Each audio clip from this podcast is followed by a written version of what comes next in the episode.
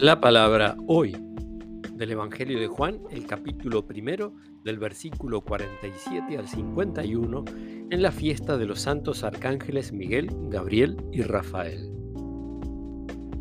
Al ver a Natanael, Jesús dijo, Este es un verdadero israelita, un hombre sin doblez. ¿De dónde me conoces? le preguntó Natanael.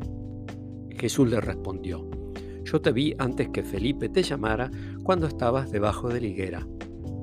Natanael respondió, Maestro, tú eres el Hijo de Dios, tú eres el Rey de Israel. Jesús continuó, porque te dije, te vi debajo de la higuera, ¿crees? Verás cosas más grandes todavía. Y añadió, les aseguro que verán el cielo abierto y a los ángeles de Dios subir y bajar sobre el Hijo del Hombre. Palabra del Señor.